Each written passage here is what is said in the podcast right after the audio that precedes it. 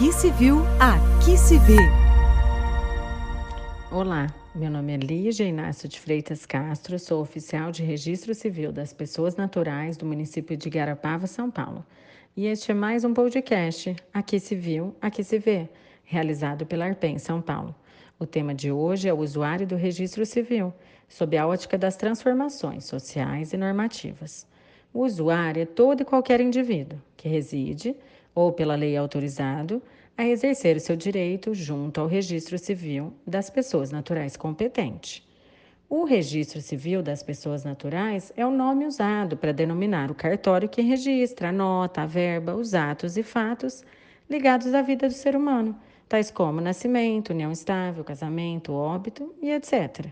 É um serviço público à disposição do usuário. Em outras palavras, é um braço do Estado a serviço do cidadão. Dentre as suas principais funções está a identificação do indivíduo na sociedade.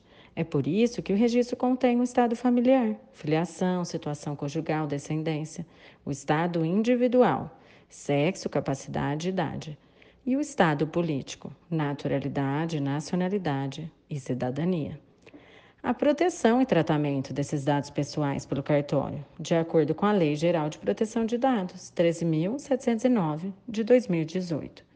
O registro de nascimento, mãe de todos os documentos que passarão a integrar a vida do cidadão, como documento de identidade, carteira de motorista, CPF, é imprescindível para se obter a cidadania tanto que sem ele o indivíduo fica impedido de matricular seu filho na escola, ter um plano de saúde, dentre outros aspectos. O acesso do usuário ao registro civil foi impulsionado por alguns fatores, dentre eles a capilaridade, regida pela Lei 8935 de 94. Capilaridade nada mais é do que a exigência de um registro civil em cada sede de município.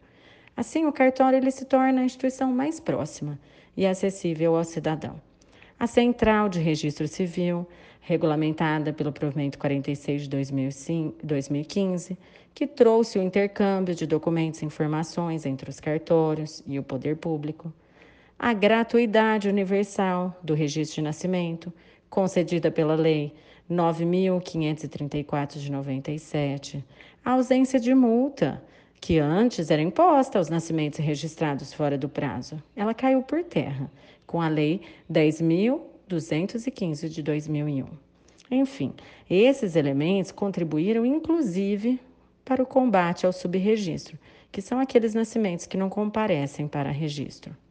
Com o passar do tempo, os poderes legislativo e judiciário reconheceram no registro civil a garantia da dignidade da pessoa humana tanto que o registro civil das pessoas naturais foi alçado à denominação de ofício da cidadania, Lei 13.484 de 2017. Se o usuário do registro civil é o ser humano, e o ser humano compõe uma sociedade que não é estática, transforma-se a cada raiar do dia. As normas que a regem também pedem movimento, e não podem ser simples palavras engessadas no papel. É por isso que o direito, que era antes de família, pois previa um único modelo de família, hoje é das famílias, como fala Maria Berenice Dias, abarcando as múltiplas famílias existentes na sociedade, as homoafetivas, anaparental, monoparental, mosaico e etc. É por isso também que o Conselho Nacional de Justiça editou vários provimentos para incluir pessoas que antes não poderiam ser consideradas usuários do registro civil em determinadas situações. São exemplos. O provimento 63, que previu a paternidade socioafetiva. É o caso daquele indivíduo que pede para registrar o seu filho, baseado no afeto. E a reprodução assistida para casais homoafetivos. É o caso de duas pessoas do mesmo sexo que, que podem ser genitoras no registro de nascimento. E o provimento 73, que possibilitou a alteração de nome e ou gênero de transgêneros. No âmbito legislativo, podemos mencionar a Lei 14.382 de 2022, que viabilizou a alteração de prenome e sobrenome, colocando o usuário do serviço no centro das intenções. Isso mesmo, intenção. Pois a intenção da lei agora é saber como o cidadão se autopercebe, quebrando o princípio da imutabilidade relativa do nome, que dava espaço para mudanças no nome, na sua maioria das vezes, somente por decisão judicial. O que se pode concluir é que o registro civil está em franca evolução, em sintonia com os avanços sociais, de mãos dadas com o usuário do serviço, tornando-se fonte efetiva de acesso à justiça no âmbito extrajudicial. Esse foi mais um episódio do podcast Aqui se viu, aqui se vê. Muito obrigada pela sua atenção.